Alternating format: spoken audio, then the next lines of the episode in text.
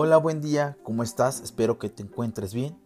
En esta ocasión, aunque no lo creas, vamos a hablar de un tema muy interesante, un tema relacionado con los medios de información, los medios informáticos, las computadoras, los celulares y todas esas redes sociales que tú día a día manejas. Sí, exactamente. El término que vamos a desdeñar el día de hoy se llama cultura digital. Exactamente. Aunque no lo creas, tú ya estás inmerso eh, dentro de esta cultura digital. Y te preguntarás, ¿cómo es posible que yo esté inmerso dentro de esta cultura digital?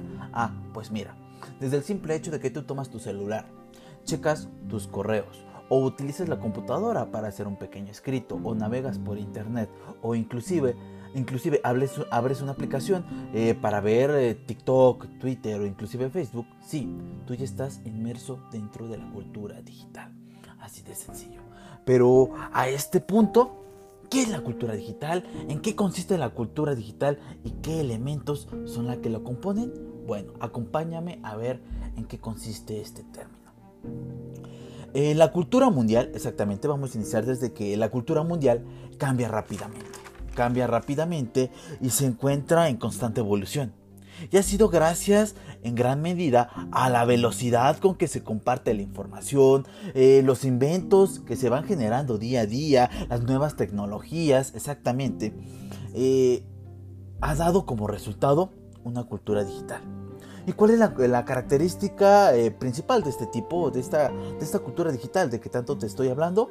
Ah, pues es básicamente la relación entre la tecnología las TICs directamente, la información y la forma en que día a día las personas interactúan e, y se interconectan entre ellas mismas. Exactamente. Eh, cultura digital va a ser esa serie de elementos lingüísticos, prácticas, costumbres que las personas llevan a cabo día a día utilizando estas herramientas tecnológicas. Algo de destacar es que la, interacción con las nuevas tecnologías, el uso de las redes sociales, el GPS directamente que te ayuda a localizar cualquier callecita que tú busques o inclusive ubicarte si te encuentras perdido, han sido factores que han dado origen a esto que llamamos hoy cultura, cultura digital, exactamente. Y tú lo puedes observar entonces, que tú siempre has estado inmerso dentro de esta cultura digital a través de ciertos términos como hashtag, inclusive twitter, tuitear, inclusive stalkear, son parte de, este, de esta cultura digital. Eh, por ende, se define como una cultura eh, que promueve el intercambio de información y sobre todo que encierra eh, todas aquellas prácticas relacionadas con recursos digitales y tecnológicos, como es el caso del Internet, como te lo mencionaba, las redes sociales, los celulares, las computadoras, el iPad, inclusive hasta la consola de videojuegos. Cuando tú juegas interconectado con otras personas, estás dentro de la cultura digital.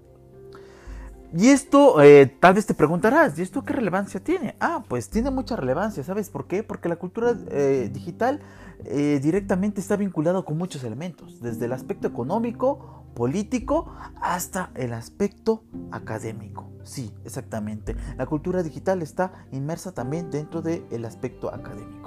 Y aquí es donde yo te voy a contar cómo se desarrolla eh, esta práctica, esta cultura digital dentro de mi práctica docente. Sí, exactamente, yo soy un docente y me dedico directamente a la enseñanza. Pues la cultura digital eh, siempre me he encontrado inmersa dentro de ella, en la práctica docente, ya sea a través de proyectándole a mis alumnos un pequeño video, una presentación. Pero justamente en estos tiempos de pandemia, estos elementos han tomado gran relevancia, en verdad, directamente mucha, mucha, mucha relevancia y me han llevado a incluir otras nuevas herramientas y nuevas estrategias para que mis alumnos se encuentren eh, directamente atraídos a mis clases.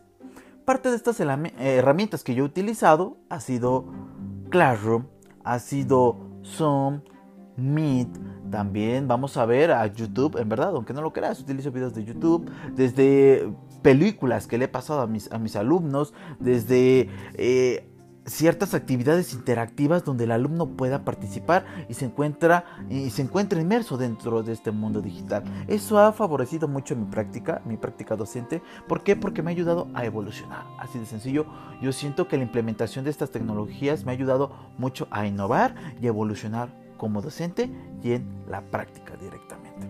Así de sencillo, eh, es algo, no es algo nuevo, pero es algo necesario. Es necesario directamente la aplicación de elementos tecnológicos en la educación. ¿Sabes por qué? Para generar nuevos ambientes de aprendizaje. Y sobre todo porque, eh, desde mi punto de vista, la cultura eh, digital dentro de la educación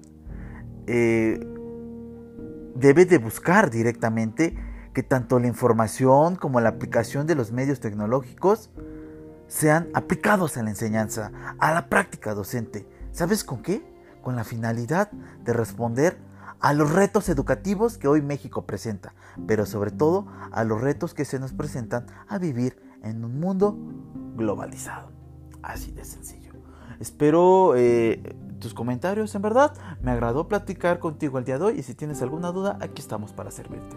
Que tengas un excelente día. Me presento, soy Germán Enrique Gómez Vega y estamos para servirte.